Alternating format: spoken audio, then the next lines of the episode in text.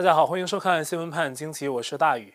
十一月三号之后，美国大选呢一下子成了举世瞩目的最焦点，因为下一任美国总统的人选牵动世界局势，更是对美国相当重要。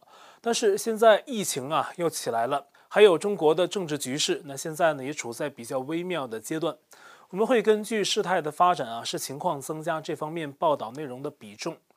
最近呢，中共在北京提出了个口号，叫“人物同房”啊，就是受疫情影响的区域，不只要检测人，还要检测区域内的一些物品。我看到这个消息啊，有点小小的慌张啊，因为呢，我在十二月二十六号的直播里，在讲到全民核酸检测这种方式的弊端的时候啊，提到说，在相应的环境里，不仅人可能是病毒的载体。物体的表面、动物的毛皮，还有脏水呀、人群聚集的空气中啊，可能都带有病毒。那人检测完了，物质不检测也不行。中共搞这种全民核酸检测就是政治运动嘛？要按中共这种笨逻辑啊，真想铺天盖地检测，那不应该是全民，应该是全物质检测。所有东西都测一遍才能放心啊！当然了，我这是一种讽刺的说法哈。但是第二天呢，我就看到了这个人物同房的提法哈，不知道是不是哪个党官啊偷偷摸摸的翻墙看了直播啊？我这是开玩笑哈。那这个人物同房呢，应该早就有了，只不过这个名词比较新鲜。北京朝阳区疾控啊，在十二月二十五号接到一个确诊患者的信息，说是这名患者曾经在朝阳区的一个办公大楼工作，然后呢，疾控就对这个大楼进行了全面的封闭，不仅全楼两千九百七十五人被检测了，那检测人员呢还采集了两百八十件办公样品啊，进行了检查，结果发现了只有一样物品的检测结果是阳性，是一台笔记本电脑啊。这个消息一出呀。中国大陆的网友啊就不淡定了啊，就开始议论这个事儿啊，说病毒原来还能传染电脑，那这个病毒呢，看来还能通过网络传播了，是不是？那这台电脑的内部软件系统啊，整个也要清洗一下才行，需要开发和安装一个特殊的杀病毒软件啊，这是大家在调侃了。但是呢，电脑能装杀毒软件，人可不能装杀毒软件呢。但是呢，人们应该有人们的办法。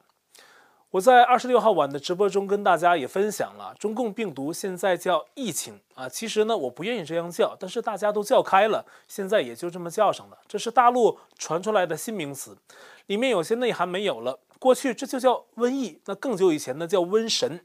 这是中国传统的叫法，这词汇背后啊都有善恶选择的因素在里面。而疫情这个词啊，完全强调了表面的因素，把瘟疫、瘟神的本来的深层文化内涵摘掉了。那中共病毒是瘟疫，是瘟疫呢？那以前中国古人都会反省，为什么招来了瘟疫，都是有原因的。那避免瘟疫的最好办法，可能就是拒绝邪恶的事物啊，选择对正义良知的坚守。我觉得这肯定是不会错的。但是反过来，命运如何就很难说了。就像台湾自由时报十二月二十六号有一篇报道，说是塞尔维亚有一个民航的机长弗拉尼奇，曾带领第一批中国所谓防疫医疗专家到塞尔维亚。飞机降落之后呢，这位机长走出机舱，挥舞起了中共的五星旗，像小战狼一样积极啊。可他却是塞尔维亚人。根据二十六号的最新消息，他家人证实这名机长已经感染中共病毒死亡。我突然想到，这个塞尔维亚的总统武切奇好像也得小心了。那个机长是挥舞五星旗，那这总统啊是亲吻了五星旗，真正身体力行做到了舔共。如果哪位朋友认识这位塞尔维亚版的外籍战狼啊，麻烦提醒他一下，洗洗嘴。我在二十六号晚上的直播，关于该以怎样的心态和立场对待中共病毒这场瘟疫，在直播的最后部分，一小时六分钟二十九秒开始的地方，跟大家分享了很多。那这里呢就不再赘言了。那今年夏天的时候啊，瘟疫是相对弱了一点，秋季又有所抬头，现在又呈现爆发的态势。英国的一个新的变种中共病毒，感染力度呢比一般的病毒强大百分之七十。按暂时人们对这种变种病毒的理解，好像致死率还没那么高，但是呢，传染非常快，所以很多国家现在在防止这种病毒的传播。中国大陆历来信息不透明哈，按常理来讲呢，中国大陆的病毒变异应该也很严重，但是呢，我们很少能听到中国大陆官方说自己存在多少变种病毒。我们倒是听到了很多新名词，什么冷链传播哈、环境传人、相对封闭管理等等啊。其实呢，很多就是语言文字游戏，为了掩盖。但掩盖是针对普通的百姓，他们自己可知道病毒传播的严重程度。所以大家往往看到啊，中共那边呢公布的病毒病例可能还没几个，但是当局紧张得不得了。这里面呢有一种可能就是实际疫情的这个严重程度、病毒的传播速度远比公开说的要重，有可能是被年初的病毒疫情吓怕了。二零二一年的中国新年是二月十二号，那天是大年初一，那除夕夜就是二月十一号的晚上。很快过了一月一号的公历新年，就要过中国年了。但是呢，因为瘟疫的蔓延，在中国大陆啊，很多地方已经取消了节日的各种庆祝活动。北京市二十八号宣布，公历新年元旦期间的大型演出活动啊暂停审批，各个公园、景区、演出场所、电影院、剧院等等都开始严格限制人数。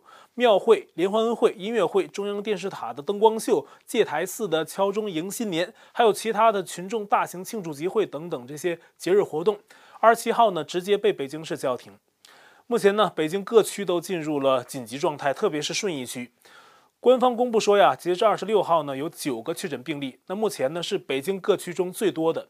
所以当地在二十六号呢就进入了所谓的战时状态，计划筛检的人数达到八十万。二十八号开始，顺义区已经实施了封闭管理，要求人们足不出户，其实就相当于封城了。那还安排全区的三百六十四家小药房还有小门诊当眼线啊，看看哪些人去买治疗咳嗽退烧的药物。美其名曰是严格信息核查登记。另外呢，朝阳区也已经有二十多万人被测试过了。那海淀区的清华大学二十七号发通知，要求所有学生出校都要审批，已经出去的想回校呀，需要拿阴性检测证明，还有其他的证件。而在二十七号，北京本地呢又通报了六宗新增的本土病例，这还只是官方说的数字，那其他地方也是啊，都面临疫情的威胁，很多活动取消。在上海，当地龙华古寺本来安排的2021迎新年的撞钟活动，从现场变成了完全是网上直播。三十一号下午四点半开始，龙华寺就不对外开放了。江苏南京的鸡鸣寺因为疫情原因呢，叫停了所有的跨年活动。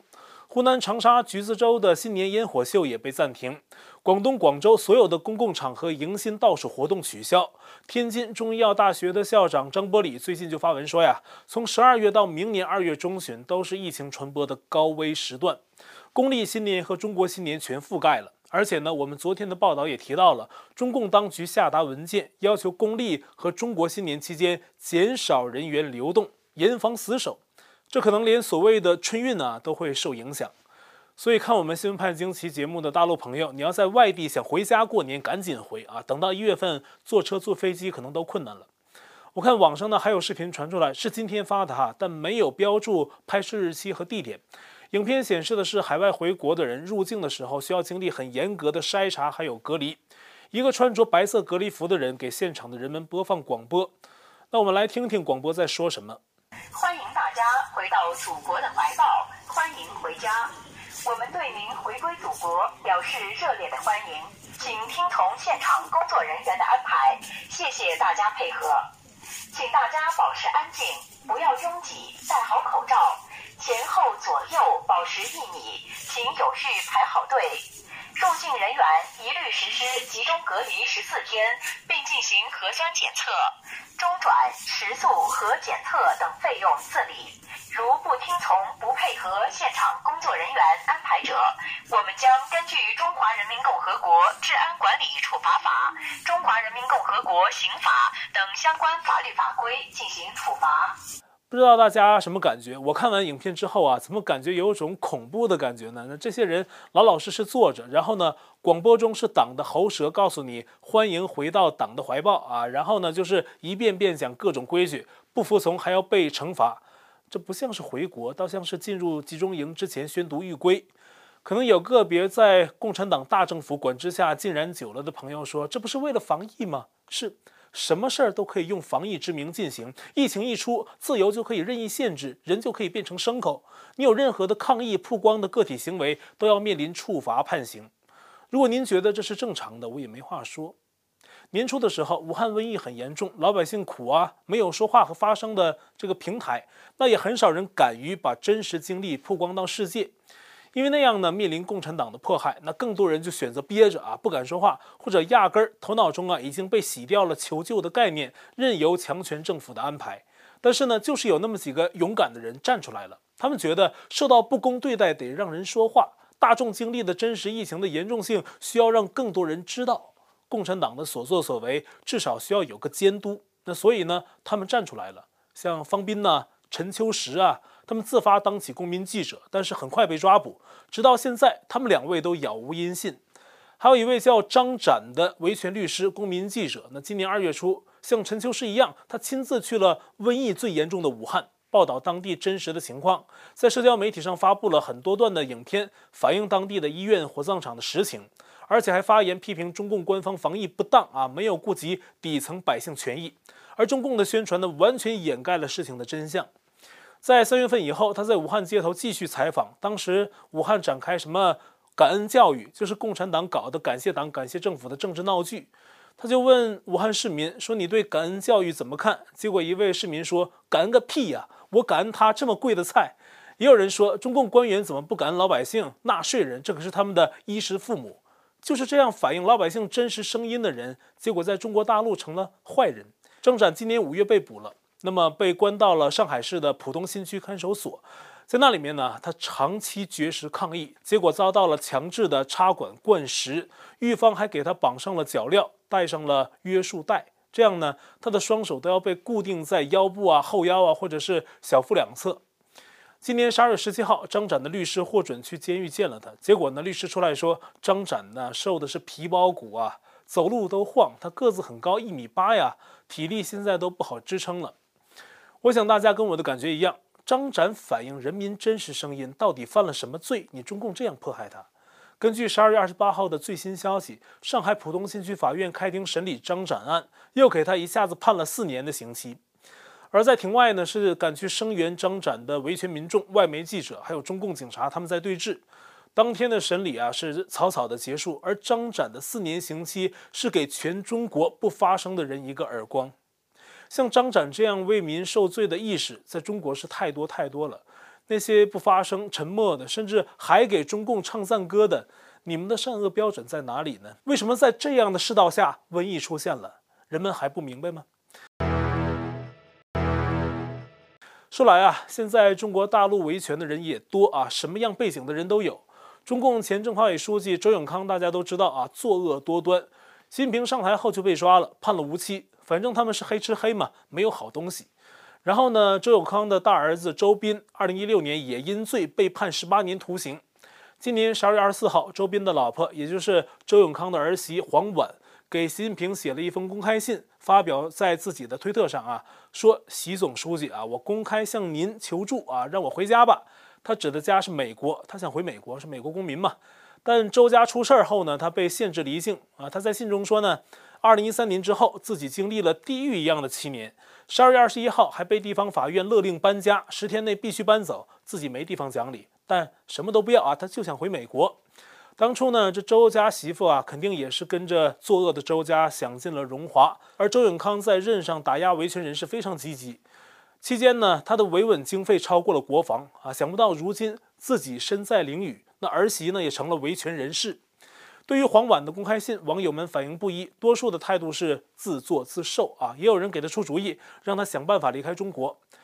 但有一位网友在黄文帖子下的留言呢，说的比较狠哈，他是这么写的：作为周的儿媳，你无节啊，不能忍受迫害，才跟周家划清界限，而不是在周家害人的时候。作为中共高官亲属，也没有忠于组织啊，早早入籍美国也不易。因为当初周家作恶时不去劝阻，却在享受作恶带来的好处，现在却要逃之夭夭。这件事例啊，真是再典型不过的明朝小说《拍案惊奇》的故事原型了。其实啊，中共治下的社会，有很多人形容是个大监狱，这是对老百姓说。其实中共的体制本身就是监狱体制，也都在这个共产党的体制里面关着，谁过得都不省心。不然，美加的西海岸就不会有那么多孤独度日的中共党官家属，还有二奶村等等。习近平作为独裁者呀，在中共内部现在是掌握着至高的权力，但是握得越紧，他自己也越紧张，时时有危机感。也许是神经太紧张，精神太压抑啊。最近网上传出来一个传言，发布者呢说是香港一个脑瘤专家的铁哥们儿啊。这个传言是说呀，习近平脑部患病啊，近期要做脑血管瘤手术。有关习近平这样那样的传闻很多。那昨天节目首映的时候，还有朋友问我说，对习近平患脑瘤怎么看？呃，这个呢是网络的传言，我们没办法辨别它的真伪。一个辨别途径呢，就是看习近平最近是不是出来公开讲话了。但即便出来了，也可能有朋友会说这是化妆了啊，或者说这是替身。因为中共嘛，它是一个暗箱的体制，并不透明，所以这类消息啊，我们只能作为参考。但是习近平和他的高参们，就算没换脑瘤，那肯定是脑袋上有包啊。为什么有包呢？每年十二月二十六号呢，是中共毛太祖的名诞啊，中共下大功夫纪念。今年啊，那各大官媒啊，统一口径啊，高调赞美毛太祖。网上更传出视频，在湖南韶山啊，毛泽东老家，当地有个立着毛像的广场，很多人聚集在一起，扯雪旗，唱红歌，甚至呢对毛像焚香跪拜。官方呢还将神舟十号返回舱安置在韶山，助长拜毛热潮。真是一时之间啊，中共当局又导演了一出鬼魅齐出、群魔乱舞、妖孽横行的戏码，活像文革重现。但是我相信，越来越多的中国人比以往清醒了，跟着中共干这种弱智事儿的哈是少之又少了。没准有些人呢还是被组织去的演员啊，但谁要是真心的，那我真是觉得你该吃药了。中国大陆呢一直处于中共进行统治之下，二零二零年中共设立港区国安法，现在香港也越来越沉沦。二十八号早上，香港前立法会议员林卓廷被香港廉政公署逮捕，说他在二零一九年七二幺元朗事件里披露了受调查人的身份资料。黑社会不去抓啊，来抓为民发声的义士啊，这跟中共的套路如出一辙。香港政府啊，现在已经不折不扣地沦为中共打手，对林卓廷的抓捕就是政治打压，而且呢，去抓他的还是林卓廷以前的同事，令人唏嘘。目前林卓廷呢得到保释，但是呢要明年三月九号再审，而且期间不被允许离开香港。另外呢，之前准备从海路流亡台湾的十二名香港抗争人士被中共海警还有军队拦截逮捕，在深圳关押至今，引起社会很大的反响。十二月二十八号，深圳盐田法院针对十二名港人中的十个人开庭审理，指控他们组织和偷越边境等罪名哈，但是呢宣布择日宣判。十二港人关注组在香港开记者会，指责中共想无限期拖延事件，而且指出拒绝家属旁听是不人道的行为。美国驻华大使馆也发出声明，敦促中共放人，指出这些人的所谓犯罪啊，是想逃避暴政。在这里呢，我也想跟大家分享一下我的看法。十二港人的事件很重要，但是它不是香港唯一的事件，它是整个香港抗争运动的一个部分。它的成败有它的独立性，也有它的整体性，是可能要伴随整个香港抗争运动的成败，才来决定这件事的成败。而香港抗争运动的成败呀，又在于中共势力何时退场。中共是不讲法律的，大家不要被他的法律形式还有措辞啊声明迷惑，他们就是一帮子这个流氓团伙在绑票啊，跟中共讲什么法律？那为了救人啊，我们可以偶尔利用他的法律辞令陪他玩啊，以彼之矛攻彼之盾。但本质我们必须要知道，这是中共黑帮团伙绑票，不是拘押。对于营救十二港人，我们要坚持啊！但是呢，我们同时也要从更大的这个框架呀，去坚持为香港发声。如果把全部精力集中在这个案子上啊，就会被中共牵着鼻子走了。实际上啊，放不放人就是中共的一纸批文、一句话的事儿啊。中共怕什么呀？就怕人民团结起来对付他，各国政府团结起来对付他，害怕美国的施压，怕真正的铁拳。中共怕的是这些，而不是谈判和单纯的抗议。我们要更多的去唤醒身边的人啊，去唤醒世界上的正义力量来对付中共。真正打疼他了，他会放人，而且会做更多的妥协，直至彻底倒台。而国际上的对中共说不的声音，那美国的批评和打击行动是中共最怕的。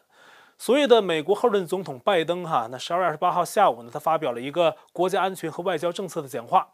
本来以为啊，他会对人民普遍关心的中共问题发表看法，但是讲话的主题又变成了对川普政府的指责。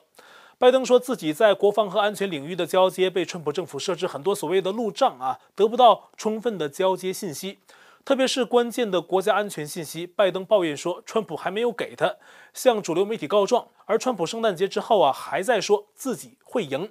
并在二十七号发推文，继续呼吁人们一月六号去首都华盛顿 DC 集会，施压当日召开的国会联席会议得出正确的大选结果。他并且表示啊，会在一月四号再去乔治亚州举办集会，为即将参加一月五号乔治亚州联邦参议员复选的两名共和党人加油打气。那另外呢，德州联邦众议员戈莫特连同十一名亚利桑那州共和党籍的选举人。在十二月二十七号提起一份诉状，起诉的对象啊，大家可能会有点意外啊，他起诉的是美国副总统彭斯，但内容呢也不是一般的犯罪指控那种。这份诉状呢是提交给了德州东区的联邦法院，内容是聚焦彭斯在一月六号国会联席会议上的角色。他们希望联邦法官做出两种裁决：第一，一八八七年美国的选举人投票法该被裁决为违宪，因为呢这份法律只说副总统仅在认证大选结果的时候扮演一种仪式上的角色，并没有特别的实权。这与第十二修正案的相关要求相抵触。那第二呢，要求联邦法官承认彭斯的特权，以便彭斯可以更顺遂的在一月六号一个人啊就能决定哪些州结果无效，需要重新来过，从而帮助川普反转争议结果。但戈莫特等人的这份诉状啊，被一些主流媒体的法律分析人士认为未必能达到预期目的。不过现在最重要的是啊，彭斯本人他有多大意愿，愿意在一月六号替川普出头？他本人呢，目前还没有明确表态。那与此同时呢，更多选举争议的证据继续浮现。例如，在宾州，一位数学家在刚刚的周末分析了宾州超过九百万张选票记录啊，发现其中超过五十二万张，他们的姓氏都是唯一的。什么意思呢？因为我们每个人都有父亲、叔叔，对吧？姓氏都是一样的。如果这么多人在宾州，只有他自己一个人叫这个姓，那是多多怪事。最好的解释就是啊，这些姓氏都是伪造的。有关宾州，二十八号下午还传出消息，宾州众议院发现呢，宾州政府认证的结果存在巨大问题。目前的票数呢，超出实际的宾州选民人数大约二十万。那这么多多出来的票是哪里来的呢？而一项新的指控表示，在内华达州，他的州务卿在大选期间将该州的选票信息传送给了一家巴基斯坦背景的机构。这是一个明显的有关外国干预美国选举的案件。那更可疑的是，十二月二十五号，除了田纳西州发生了爆炸，哈，纽约州的一处印刷厂也发生了猛烈的火灾，建筑几乎被烧毁了。而这家印刷厂呢，正是此前一位美国邮局员工爆料的涉嫌印刷宾州可疑选票的地方。川普团队目前仍然坚持啊，要为大选伸张，赢回诚信。同时呢，处于第一任期最后阶段的川普总统，在周日晚间还签署了僵持一个多星期的九千亿美元救济法案。但是呢，川普在法案中的两项议题的句子下面画了红线啊，一处是要求提升给每个美国纳税人的疫情补助，从六百美元提到两千美元。那另一个呢，是要撤销二三零条款。按照法律，总统画了红线的句子啊，国会需要重新的审议。周一下午，众议院已经对第一条，就是提升补助到两千美元进行了表决，通过了。那现在呢，就等参议院的投票。而撤销二三零条款的问题，那参议院已经表示了会进行重新的审议，或者废除，或者是进行修改。好，欢迎大家加入我的 Telegram 电报群组，地址是 t.dot.me 斜线 xwpajq 下划线 us，还有我的 Parler 账号啊，跟推特一样，都是 @xwpajq。同样的，我们现在仍在 YouTube 上面发片，还是欢迎您订阅本频道，并点击小铃铛获得节目发布通知，也欢迎加入我的会员。那这期节目呢，就到这里，感谢您的收看，我们下期再会。